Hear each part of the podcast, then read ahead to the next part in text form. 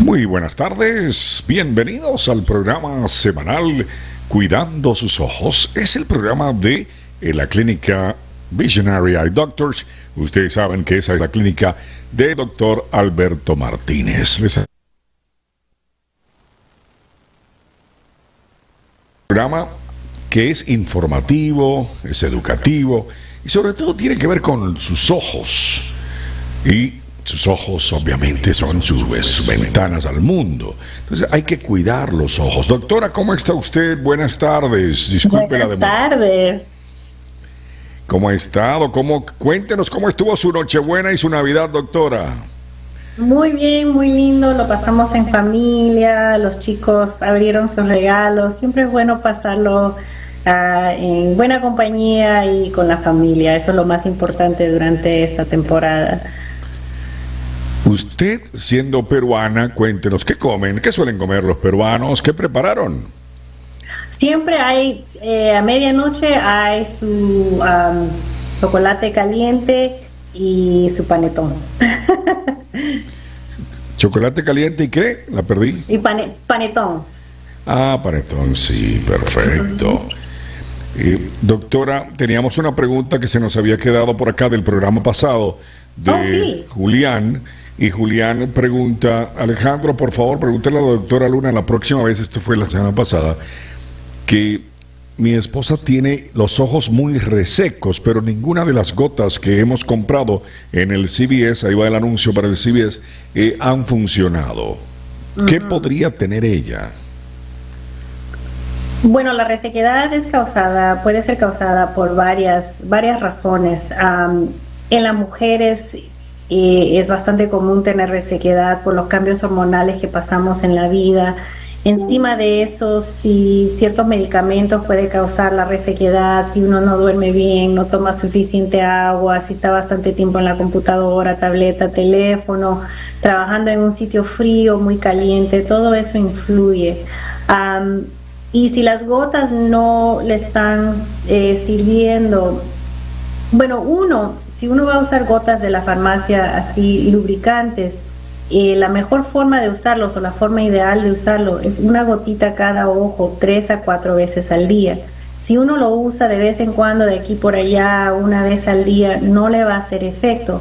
Tiene que ser consistente y usarlo todos los días, una gotita cada ojo tres a cuatro veces al, al día. Y si aún usando las gotas todos los días, consistentemente, no siente alivio, entonces puede hacer una cita a que le revisen los ojos a ver si en realidad uno es resequedad y si es la resequedad, qué otros eh, tratamientos podemos ofrecerles. Hay bastantes tratamientos para la resequedad, incluyendo gotas que son recetadas, que, como el Restasis, eh, Ciqua, ya se me olvidó el otro, pero hay otra gota. Y también hay tratamientos, lo que le llamamos punctal plugs, donde le ponen como un, como un corchito en, la parte del ojo um, para que las lágrimas no, no, no, no, salgan muy rápido del ojo. Ah, también hay tratamientos que usan eh, calor para ayudar a las glándulas de aceite a producir más aceite para que no se reseque los ojos. Hay tratamientos más allá de las lágrimas artificiales en la farmacia pero primero hay que tratar de ser consistente y usarlo todos los días. Y si en realidad no está sintiendo ningún alivio, entonces tendría que hacer una cita para ver qué más se puede hacer. Ya. El programa pasado fue dedicado precisamente al astigmatismo y era de esperarse, ¿no? Que hoy usted nos hablará acerca de la miopía. Si es que vamos a enterarnos ahora de lo que es la miopía, señoras y señores. So, hoy día es la segunda parte de, mi serie eh, sobre errores refractivos y hoy día voy a hablar de dos, eh, la miopía y la hipermetropía. Estos dos son errores refractivos muy comunes. so, la hipermetropía em, y la miopía, los dos pueden presentarse solos o juntos con el astigmatismo, que es lo que hablamos eh, la semana pasada, que es cuando el ojo es ovalado. En lo que le llamamos la hipermetropía, eso ocurre en un ojo que es eh, corto. Y eso, en un ojo corto, la luz se enfoca detrás de la retina en vez, en vez de hacerlo en la retina propia. Entonces eso causa que las cosas de lejos y los objetos distantes se vean bien, pero de cerca las cosas se ven borrosas. La miopía es lo opuesto. La miopía ocurre en un ojo largo y las luces eh, o la luz se enfoca enfrente de la retina y eso causa que los objetos de distancia se vean borrosos, pero de cerca se vean, se vean claros.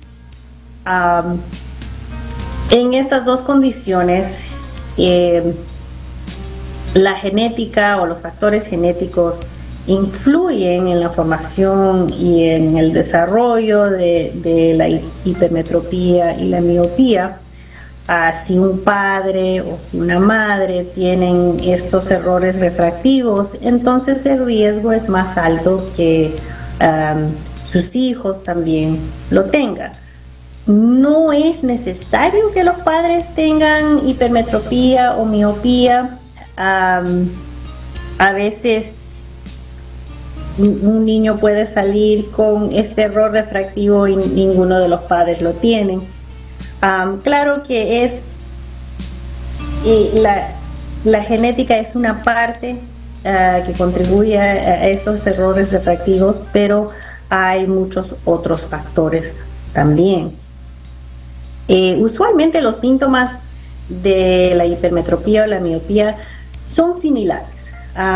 los dos pueden causar fatiga ocular, los dos pueden producir dolores de cabeza, uno puede como apretar o fruncir los ojos para poder ver mejor. En la miopía específicamente las cosas de lejos se ven borrosos, entonces uno puede, uno, un niño puede quejarse que las cosas de lejos no se ven muy bien.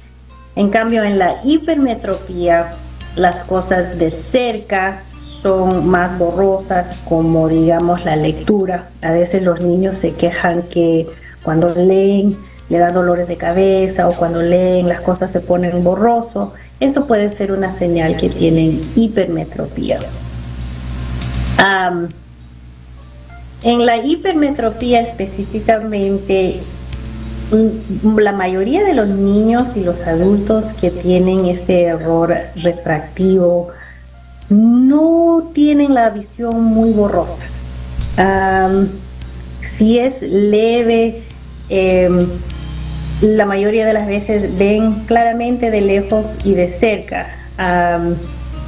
y también en los niños que tienen hipermetropía leve, como van creciendo y va alargándose el ojo, ese error refractivo va desapareciendo. Y por eso hay ciertos padres que creo que la semana pasada un padre llamó, una madre llamó y dijo, mi niño usaba lentes o mi hija usaba lentes y después ya no necesitaba lentes o el doctor le dijo que no lo iba a necesitar pasando cierta edad. Eso puede ser porque ese niño tal vez cuando era más chiquito tenía hipermetropía y ya uno sabe cierto grado de, hipermetropía, como va creciendo el niño, puede ir desapareciéndose. Entonces, por eso a veces podemos decir, tal vez no lo necesite pasando cierta edad, ¿no?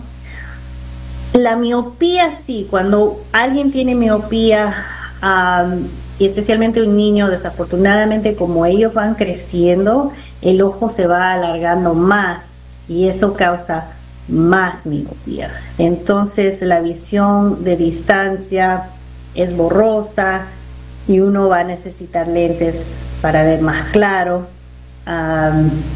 como, como va avanzando eh, o como va creciendo el ojo, va avanzando la necesidad o el grado de la receta. Y esos errores refractivos mayormente se diagnostican con un examen médico, eh, también, obviamente, cuando van los niños al pediatra, pueden ver si tienen algún problema con la vista y le mandan a hacerse un examen o en el colegio también hacen esos, eh, lo que le llaman esos screenings de visión. los, los, los, los dos errores refractivos comúnmente se corrigen con lentes o lentes de contacto ¿Cómo sabe, doctora, el padre o la madre que el niño o la niña está teniendo problemas? ¿Hay algunos síntomas eh, que presentan? Ah, sí, sí, digamos con la miopía, los niños se pueden acercar bien cerquita al, al televisor, al teléfono, o agarran, em, digamos, un papel y lo traen cerca a la cara. Eso puede ser señales que bueno, están teniendo un problema de la vista eh, y también puede ser una señal de, miopía. también niños que presentan con dolores de cabeza, frecuentes dolores de cabeza, especialmente los dolores de cabeza que están acá, eso puede ser porque se están esforzando la vista, entonces pueden que necesiten lentes.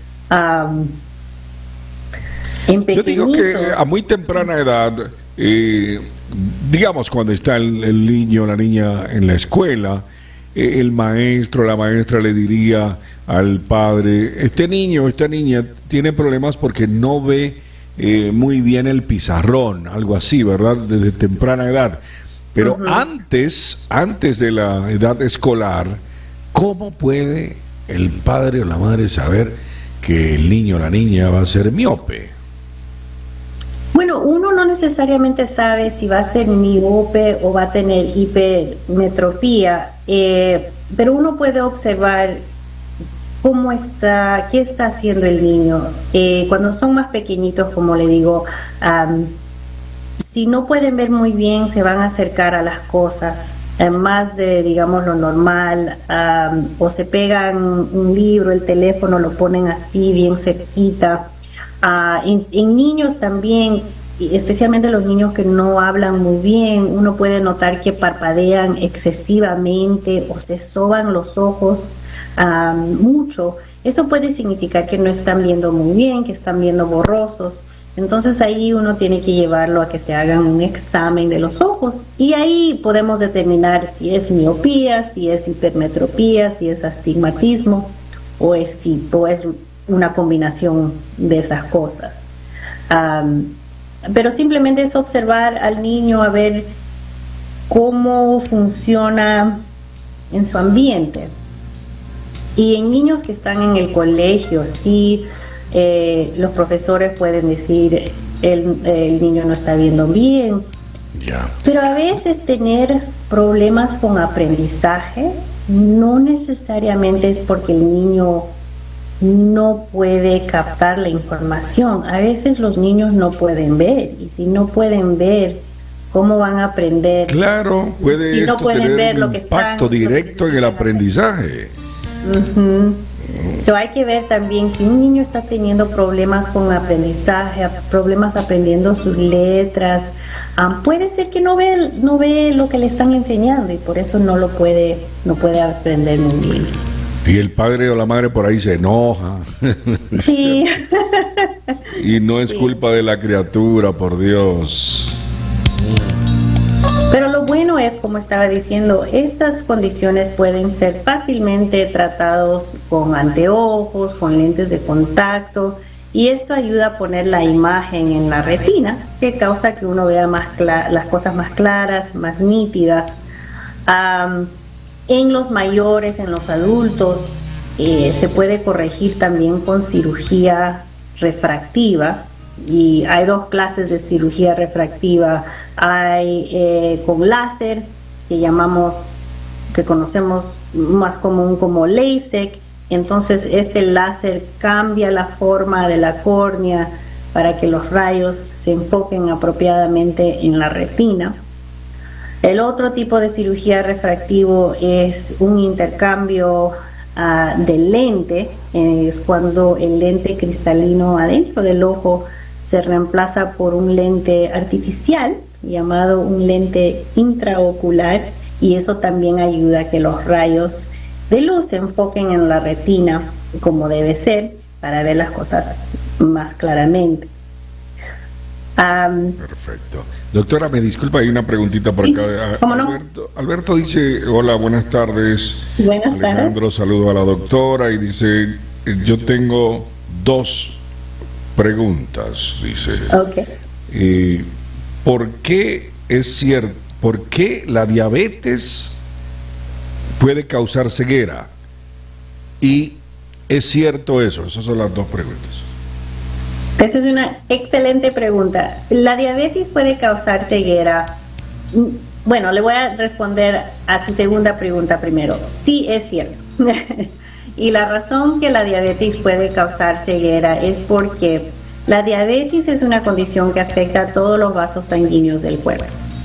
Específicamente en la retina, cuando la diabetes no está muy controlada, puede afectar los vasos sanguíneos de la retina y causa que los vasos sanguíneos eh, se pongan débiles. Entonces comienzan a, eh, se revientan, comienzan a botar sangre, líquido, grasas y dependiendo de dónde ocurre ese daño puede causar pérdida de la vista porque si hay bastante daño, porque hay se han reventado los vasos sanguíneos, hay bastante sangre, se cicatriza también la retina cuando se trata de, eh, la retina sola se trata de curar, se cicatriza, todo eso puede causar pérdida de la vista. Entonces sí, la, diabetes, si no está controlada apropiadamente, puede causar problemas en la no solamente en la retina, pero en todas partes del cuerpo. Muy bien, está escuchando el programa Cuidando sus ojos, el programa semanal de la clínica Visionary Eye Doctors con el doctor Alberto Martínez. En esta ocasión nos acompaña la doctora Rosana Luna. Ya regresamos con más. Atención comunidad hispana, buenas noticias desde Visionary Eye Doctors con el doctor Alberto Martínez. Así es, queridos oyentes, estamos muy emocionados de anunciar la adición a Visionary Eye Doctors de la doctora Rosana Luna, una gran mujer y profesional. La doctora Rosana Luna es una optometrista latina que lleva más de una década sirviendo a pacientes en el área metropolitana. La doctora Luna habla español y acepta la mayoría de los seguros y está viendo pacientes en nuestros consultorios de Damascus, Rockville y nuestra nueva oficina en Gatesburg. Ya lo escucharon, queridos oyentes. Para hacer su cita con la doctora Luna en los consultorios de Visionary Eye Doctors, llame al 301-896-0890. 301-896-0890. Y no olvide sintonizar el programa Cuidando sus Ojos, el programa de Visionary Eye Doctors, todos los miércoles a las 3.30 de la tarde por Radio América. Este es el programa precisamente que está escuchando, Cuidando sus Ojos, con la doctora Roxana Luna muchos oyentes, doctora, que nos llaman. Por favor, yo quiero hacer una cita con la doctora Luna. Ah, bueno, llame a Visionary Eye Doctors. Parece que usted los veía en, otros lados, no sé cómo es la cosa, pero estaban un poco perdidos y aquí los orientamos, doctora. Ay, gracias. eh, pregunta eh, Gloribel, Alejandro, la doctora habló de operar a un niño. ¿Qué tan seguro es operar a una criatura?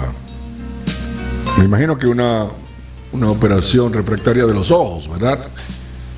Ah, no, eh, no operar a un niño. Yo dije en adultos se puede ah, hacer. Ah, los niños no se operan. No, no se operan, no. Eh, ah, bueno. Cirugía refractiva no se hace en los niños. Ah, es para ya cuando uno es mayor de edad Ciertos cirujanos mm, esperan hasta los 18, 19. Eh, la mayoría de los casos yo he visto que esperan por ahí por 20, 21 para, para hacer una cirugía para recomendar una cirugía refractiva. Pero en los niños no, no se hace eso, porque todavía están creciendo, el ojo está cambiando, entonces no se puede hacer ese tipo de cirugía porque no está estable el ojo todavía. Pregunta de Saúl. Alejandro, pregúntale a la doctora, por favor. Yo tengo que acercarme el periódico para poder leerlo. Eh, ¿Me pueden corregir ese problema con una operación? si tiene que, me imagino si tiene, si tiene miopía, depende de, qué edad también tiene. Pero usualmente las personas que se acercan las cosas para leer sin lentes, si lo pueden ver de cerca, entonces de lejos tal vez no pueden ver muy bien. Si tienen miopía, la miopía se corrige con cirugía eh, refractiva, pero pasando cierta edad eh, hay como un cambio. Digamos, en una persona que tenga 45 años. A todos nosotros ya por los 40 cambia la vista, se nos pone más difícil para ver esas letras más pequeñas, pero en las personas que tienen miope, miopía, disculpe, y digamos tienen 45 años, tienen miopía, de lejos van a ver borroso, pero de cerca van a ver muy bien. Se sacan sus lentes para leer, ven bien. Bueno, si deciden hacerse cirugía refractiva para corregir la vista de lejos, desafortunadamente le corrigen la vista de lejos, pero ahora va a necesitar lentes para leer. Ah, caramba. Alberto escribió, dice, tiene 58 años. Ok, so sí, so digamos, si él se hace una cirugía refractiva, bien, le van a corregir para ver de lejos, pero de cerca va a necesitar lentes para leer. Ah. A menos que tenga, digamos, cataratas. Cuando operan las cataratas, ahora tienen opciones para ponerles un implante multifocal, que eso le ayuda a ver a uno de lejos y de cerca. So, eso sería la otra opción para el señor. Pero eso sí tiene cataratas, si no, no. Muy bien. Doctora, una última preguntita por acá. Eh, ¿Es posible retardar la progresión de la miopía? Esa es una excelente pregunta y la respuesta es sí. número uno, siempre recomendamos a los niños o a los padres que tienen niños que tienen miopía que bajen el tiempo que estén los niños en los electrónicos, en la computadora, tableta, teléfono, viendo las cosas de cerca, porque eso tiene una influencia en la progresión de la miopía. Eso es número uno. También estudios enseñan que estar mucho tiempo adentro eh, aumenta el riesgo que un niño tenga miopía y que se desarrolle más rápido